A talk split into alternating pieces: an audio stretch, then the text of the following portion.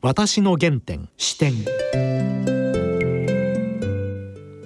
全国の皆さんご機嫌いかがでしょうか？陽千恵です。梅原由香です。今回のゲストは元中国大使そして日中友好協会会長の丹羽宇一郎さんです。丹羽先生ですね、はい、中国大使になられた時実は伊藤忠商事の社長でしたよこれはね日本の外交史上も非常に珍しいケースで一民間人つまり国家公務員ではない、はい、しかも民間の経営者が、はい、そのまま政府のご依頼で、はい、中国大使になりました。しかも日中関係非常に悪い時でした。尖閣問題とかねいろいろありましたね、あの時はね。はい、はいどのようなお気持ちでそれを引き受けたのかまた就任後どのようなアプローチで双方の政府のその関係改善で役割を果たしたか、はい、今日聞きたいと思います。はい、それでは私の原点視点進めてまいります。私の原点視点。今先生今日よろしくお願いします。こちらこそお願いします。この番組は私の原点視点と題してまず前半はですねあの原点のことからお伺いいたしますお生まれはどちらですか？生まれ、うん、はもう名古屋でずっとね大学出るまで名古屋におりましたから。あそうですええー、あの一切外へ出るのはあの現金みたいなもんでね、えー、ロックダウンみたいなもんで。ね、え。ー、え。ー、小さい時どんなお子さんでしたか？いやおとなしいね、え？ー、あの秀才ですよ。おそうですか、えー、小学小学校の時私ね6年間ねあらゆる科目全優です。6年間ですよ。すごい。本屋さんの息子ですから本はよく読んでいや本屋さんだから悪いことはしない賢いなと。それでねおとなしい子でね先生の言うことをよく聞いて、えー、学級委員長何？できればみんなやるんですよね。当時は、うん、そういうだからね私の履歴書をねかけて言われるとね嘘だと思ってあのみんなね思うからしれないからね。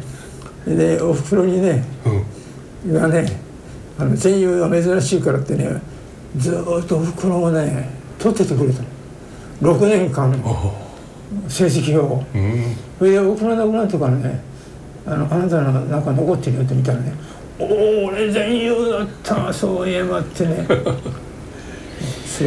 お父さんが厳しかったんですか？いや全然。優しい方、うん、いや親父はね、うん、もうおふくろに任せっきりでねそんなね子供のことなんかねあの気にしない。ほとんど。それで嘘ついた時だけはねぶん殴るぐらいいやだからものすごくねそれからおじいちゃんおばあちゃんもね嘘をついたことはねダメだと。それで昇進堂って正しく進む堂と書いたね、はい、本屋さんの名前がそうなの、ね、それでおばあちゃんもお天道様は見たことあるおじいちゃんもね嘘をついちゃダメよとそれでね父親が俺僕が一回嘘をついたの。犬を飼っちゃいけないっていうのに、黙ってね嘘をついてね飼ってたの。バレたのね。飼ってないって言ったわけ。飼ってるのは吠えるから犬が。そしてねぶん殴られたことがあるの。小学校の時に。これでねあの痛みをね覚え思い出すわけ。嘘つくと。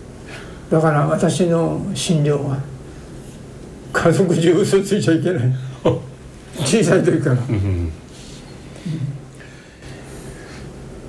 あの小学校の授業終わりましたら家に戻られましてすぐ本をお読みになるんですか？いやそう読まんでしょうけどね。またねあの当時はあの戦後ですから悪いことをやる子もいっぱいいてねあの子供でもねあの悪さしたり盗っとしたりねいろいろするんですよ。だからおふくろがねあのそんなね悪いことね遊んでダメよ。そう言うんですよ、うん、悪いこと遊んで悪いこと誰かこっちは分からないけど。つまり外に出て遊んじゃダメってわけやね。あそれは1900何年でしたか？え？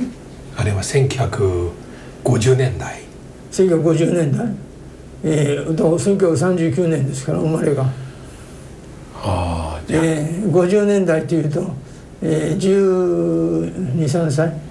なるほど。1 2 3歳まだ何年生ですかね、えー、小学校56年か、そうですうね、ん、その頃ですよ。だから、うん。悪いことをやるのはねみんな盗人ですよね。食べ物を。子供たちがね。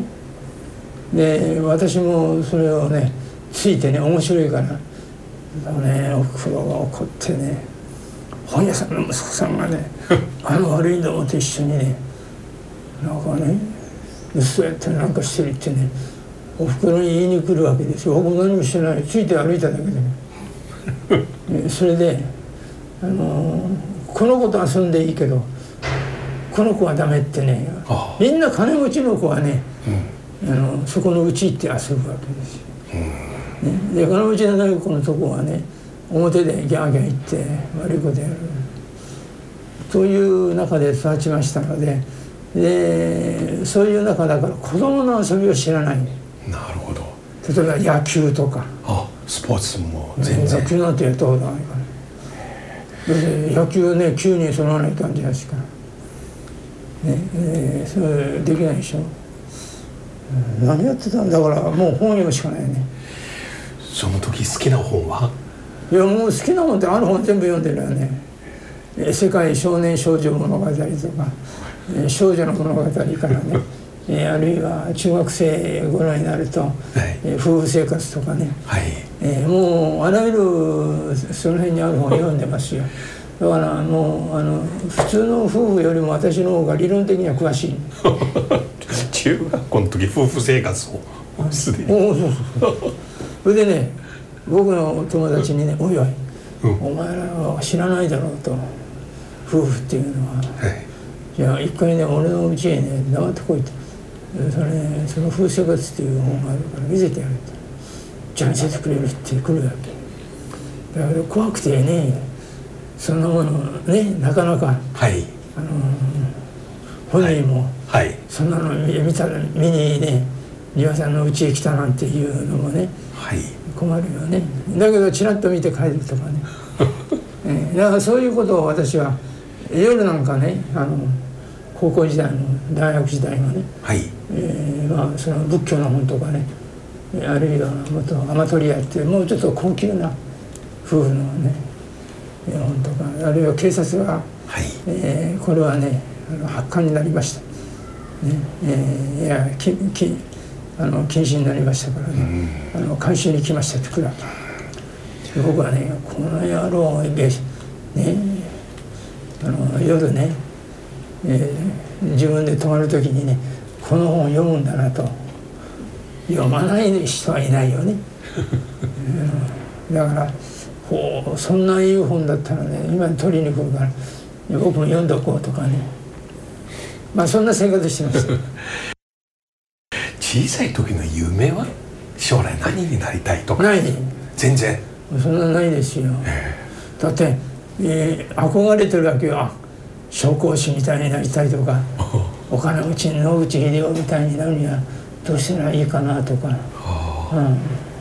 そういう非常に実に、えーなんかお金ポンチみたいな、えー思想的にどうだとか全然関係ないね 当時例えば中国あるいは世界を結構素で意識しましたか？いや全然しない。ねあただ中学校の時からねあうん。あのまああの親父がやあの株をやってましてそれからまあ自分で小さな会社を持ってましたんで、あのその仕事を手伝うという意味でねあ。の新聞をしょっちゅう読んでたんですね。おで私はあの中学生の時から、その社会に対する関心があるもんだから、うん。新聞の見出しをね毎日のようにね本に書き写してたんですよ。うん。誰も頼んでない。私が関心のある見出しだけ。だからそれは別にね新聞一つか二つか知りません、一か二しね書いてたおお結構頼むもしないのにね。だから社会とかああいうものを結構詳しいんですよね中学生の頃。いやこれは今もいいかもしれませんね、うん、ネットの時代みんなツイッターで読んでしまいます。これ見出しを、うん、もう一回自分で書き写す。それでねそういうだから本人はね、うん、気が付いてないけど後から考え言われるとねおおなかなかあの真面目にやってるじゃんってこういう感じですね。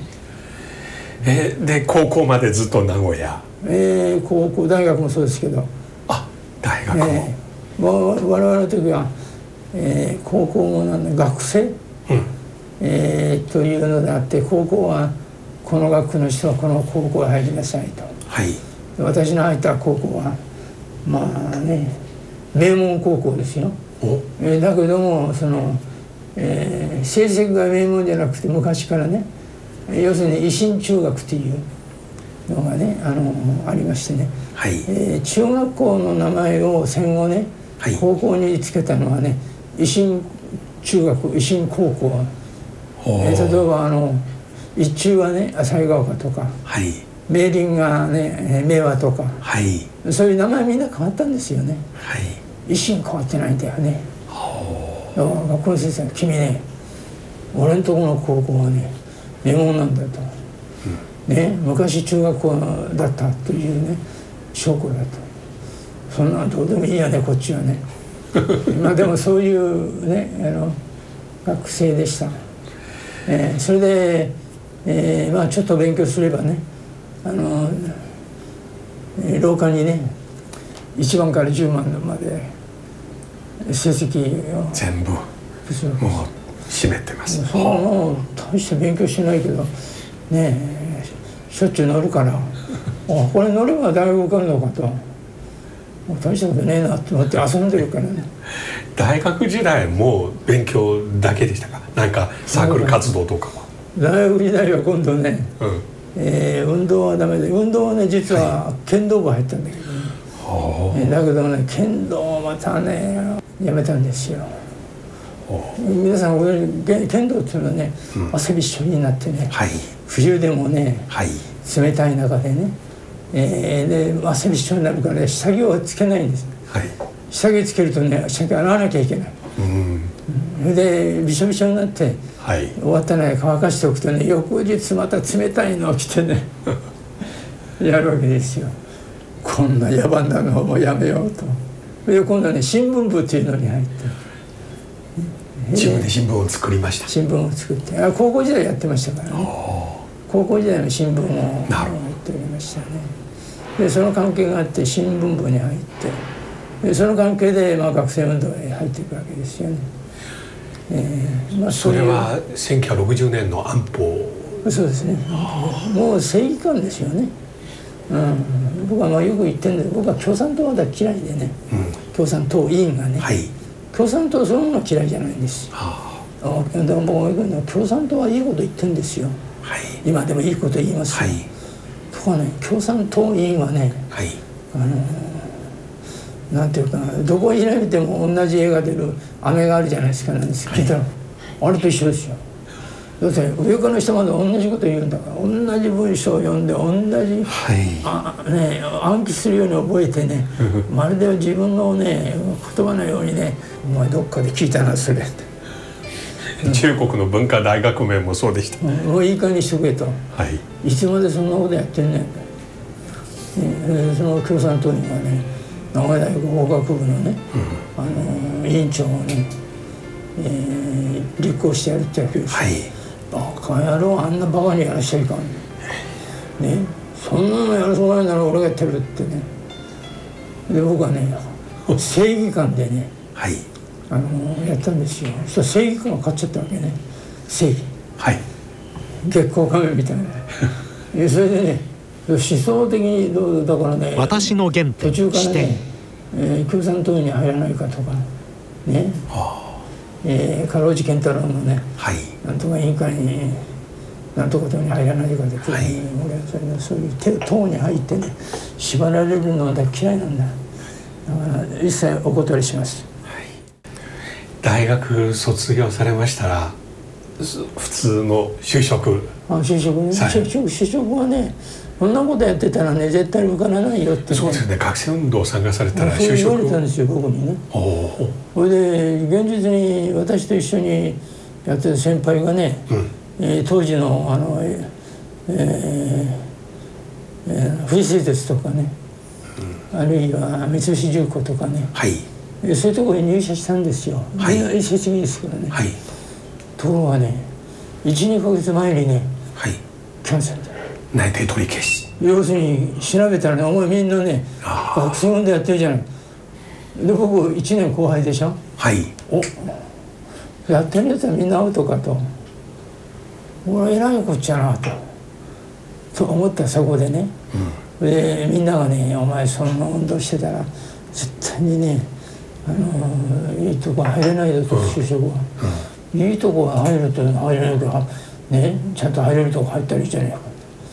と言って僕はそんな日頃からあんまり苦労したことないから、ね、適当になると思ってたわけそしたらねみんなクビになってるでしょ、うん、えー、違った大手のね製鉄所に入ったとかあるいは、えー、違ったねなんていうかなあの、えー、国家公務員試験、はい。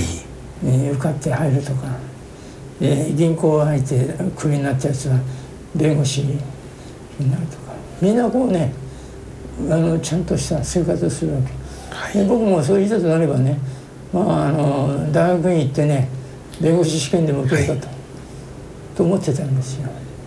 それでどうせクビになるかもしれんから一番最初に試験があってね、えー、そこへ受けようと。何やか知らない。俺の何やってるか知らない。そしたら私の先輩がねあのその伊藤忠商に入ってた先輩がね「うん、おいおいお前どこ受けるか知らんけど受けるなら俺のとこ受けろ」って言って。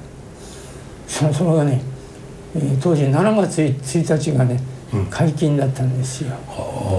あの全国ですよ、はい、国立大学は。当時7月それで7月1日「あ、うん、じゃあいいよ受けよう」って。でそれどこやった？ら伊藤忠商伊藤忠？聞いたことないなその会社。と僕は思った。伊藤伊藤忠ってなんだ？なんか個人名のね 会社みたいなところに、ね、そんな会社行きたくねえよ俺。なんでそんな個人名のような会社行かないかんお前最初だって言うから「いやお前個人名って言うけどね大きな会社だ」と、うん、あそう。まあそれならね受けてみるかって言ってね一番最初だからって受けに行ったんですよ。そしたらね6人受けに行ったらね僕一人受けたと受かっちゃったなんでですかと。ね、なんでかなって聞いたらね湯の風が一番多かった。僕は。いや僕はね結構ね、うん、あの自分では考えてなかったけどねあのそういう知能が働いたのかね一番優が出そうな科目ばっかり取ったんじゃないか。な知りませんよ。いやいや優しいの取ったんだよね。で法律なんか取ったら簡単に優くれないから。法律なしでね政治学的思想史とか、うん、えー、長谷川昭安の憲法だとかね、うん、そういうねあのものを取ったのそれでも言うんだとそれで言うんだこれこれこの子よくできるなとねあのその経営者っていうのはバカバカだからいやいや多いの取ったんだよねそれでうちへ帰ったらね合格ねと受けに行った翌日いやよくよくな夜か当時はあの人が少なかったんで。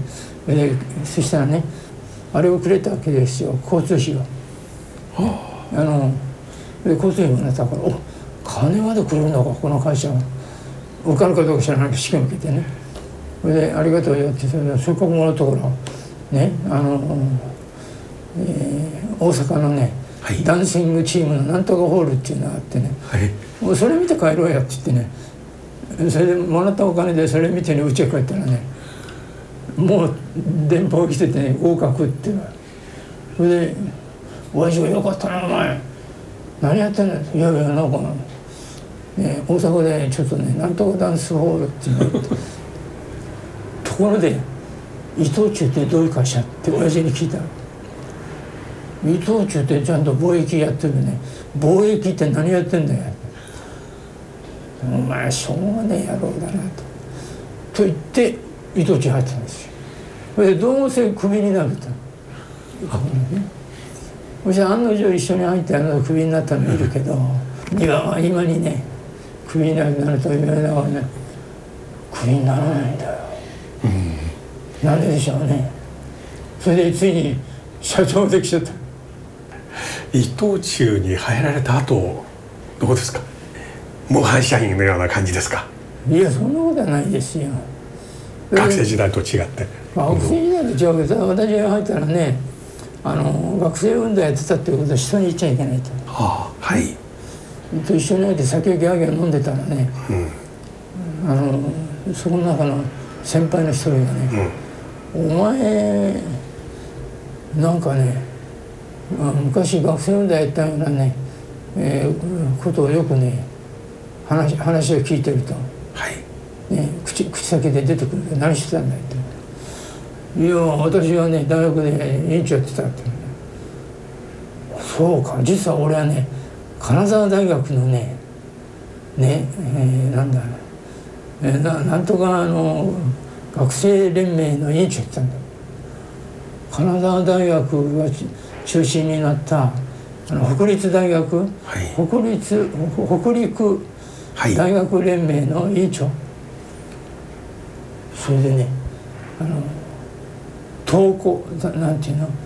クビになって、はい、大学を金沢を、はい、でどこ行ったの？大阪大学へ入り直して。それで今度はあの、えー、体育。うんを一生懸命やって。それで一応来ちゃったへえ俺よりも学生運動をしっかりやった先輩が、えもう課長クラスぐらいになってね、もうそうかと。それじゃあね伊藤忠っていう会社はねそんなにね学生運動ごちゃごちゃ言わね言ってる会社じゃないんだと。ああいい会社だろうが、うん、そういうことですよ。意外と隠れた委員長多いかもしれません要するにせあの先生方がね、うん、あんまりその学生運動やったことに対してね、うん、あのお前学生運動やったからねあの将来ともダメだと思ってる人はあんまりいなかったかもしれない人事にねこれは伊藤忠の社風ですか？その後もずっとこういう関与な感じですか？まあ少なくとも私がねあの人事担当がそういうことを、えー、人事担当してませんけどそういうものにぶつかったらね一切気にしないね。なるほど。やる時はやらしてけやれるわけないじゃん忙しくて。そんな運動なんか。で私みたいに正義感でやってるね。学生は多いし。まずあんまり気にしないですね。我が社は。ええ。と思って現にそんなことでねなんか大騒動を起こしたことはないですよ。僕は入社してね、えー、最初にね「おいあれ今度入ってきたの？元気良さそうだからね。あの組合の役員にね自分のあの営業のね代表として選ぼうって言ってね、はい、先輩が相談したらしいん ででそれで飲み屋でやってたもんだから。よしじゃああいつにねやらせようって言ってね僕も新入社員でねなんとかなんだ。私の所属する分のね役員になったんですよ。そしたらねあのー、そこで組合大会があるじゃないですか。で組合大会で、ね、えー、手を挙げて僕がね遠慮しないタイプだからね。大体ねあなたの組合がね、うん、ストライキやると。ね？と言ってるでしょう。ストライキなぜやらないんですか。ね？経営者に打撃を与えるということがね、うん、打撃を与えるから経営者がねこれ困ると言って給料を上げてくれるんだそれをね経営者に打撃も与えないでねやろうやろうと言って何にもしないでねねそんな学生運動はないでしょう。ストライキやろうって言ってね提案したわけ、うん、総会であいつちょっと過激すぎると。というんでね、えー、しばらくしたら今度人事部長からねこれ本当の話なんだよ、はい、人事部長からね「えー、岩君ね君白の親が立って現社長の秘書としてね、えー、最上階のね、えー、秘書室へね、えー、転勤というか買ってくれないかって来たわけですよ。いや部長申し訳ない。私はねおよそ秘書にはね最も不向きな男です。なぜまずねドタドタ靴を履いてる、ね、それからね、えー、ネクタイは、ね、1本しか持っておりません。それからね髪の毛はくしゃくしゃです。ね。それで独身寮に入ってね靴下を裏表履いたりね。そんなのにね社長の秘書などねできるわけありません。誠に申し訳ないけどお断りします。お前ね知らんのよだってね部長がっていうのにそんなのそんなの聞いたことない。そそんなこと言ったと私には合わない。それでエレベーターでね自分の部署降りていった。はい。ねそしたらね本部長の人がねおーっとってみて、ね、うん、本部長がね「丹羽君君ね人事部長から今電話あった」と。ね、あれを人事部へね回してくれとで俺は断ったってねその本部長がいるわけ「ありがとうございました」「なんでですか?」いやいや俺は手放したくないんだ」と「君は嬉しかったね」それで「あこの分のためにもう頑張ろう」って。と言ってこれそれしかないよみんなね。し何が知らんのやだバカバカ野郎と。社長の人なんかやりたいと思ってねえやって思ってね。そういうことがあったんですよ。うん、だからねそれほどね過激な言いたいことやりたいことやってね生かしてくれた伊藤忠ってねいい会社だよ。と私は思いました。でも私岩先生のこの人生の中でいろいろ聞きましてご本を読ませていまして私個人的に一番驚きましたのは、うん、伊藤忠の社長を務められた方が日本の中国大使になられたこと。いや例えば国からこういうご依頼が来たとしても普段断りますよね。あそうかね。そういう時はこの若い頃の社長秘書になることと違ってなぜ受け入れましたか？ね僕の正義感だよね、はあ。うん、やはりね日本のことをよく知ってる、はい、経済界のね、はい、人間。あるいは政治の世界を知ってる、うん。こういうのがね中国大使になってねやらなきゃダメだと。つまりね私のねあの中国のいっぱい友達とかなんかも、はい、中国のことを理解してね、はい。えー、する人が日本と中国をこれから仲良くやってもらうためにはねやっぱり私のようなやつが出てって、うん、ね、昔のと話ができるような、ね、人でこんなね役人がねごちゃごちゃやってるようじゃねダメだと。だからみんながね「え予算を受けるんです。けどいやそれ最初はもちろん断った。いやいや私には合わない。俺は役人が嫌いなんだと。この大大臣から電話した時にね「ねえ皆さん、えやってくれませんか」と「いや僕役人嫌いだからねダメですよ」と。最初「いや役人嫌いったって別に役人になることないんだよ」ね。あなたの発言を聞いてるとね俺なかなか面白い。それでね僕はね、えー、なぜ受けたんですかと。俺はねどうせね社長も辞めたし別に失うものは何もないの。ね。私自身は、うん、でやっぱり中国ところから付き合うにはね日本のことをきちっと言える人ねだから中国のことをきちっと理解できるそういう人をやらないと大臣の言うことやね局長の言うことをはやりと聞いてるようじゃダメなんだと。ちょうど日中関係は非常に悪い時期でしたね。当時ね難しい不安も、だから私自身はあのー、中国大使やったっていうのはね非常に良かったと思うよ、はい、日本の国のためにも、はい、要するに役人に対して役人の若い人にね君たちね言いたいことはちゃんと言いなさい、うん。大使として。ね。上司がいるから言わないとか。ね。まあ前例はねこうだからねその通りやるとか。絶対ダメだと。やっぱりいいものはいい悪いものは悪いとね言えるようにしなきゃダメだとこんなこと言ったらね予算する国ですよ。いやいや俺がついてる。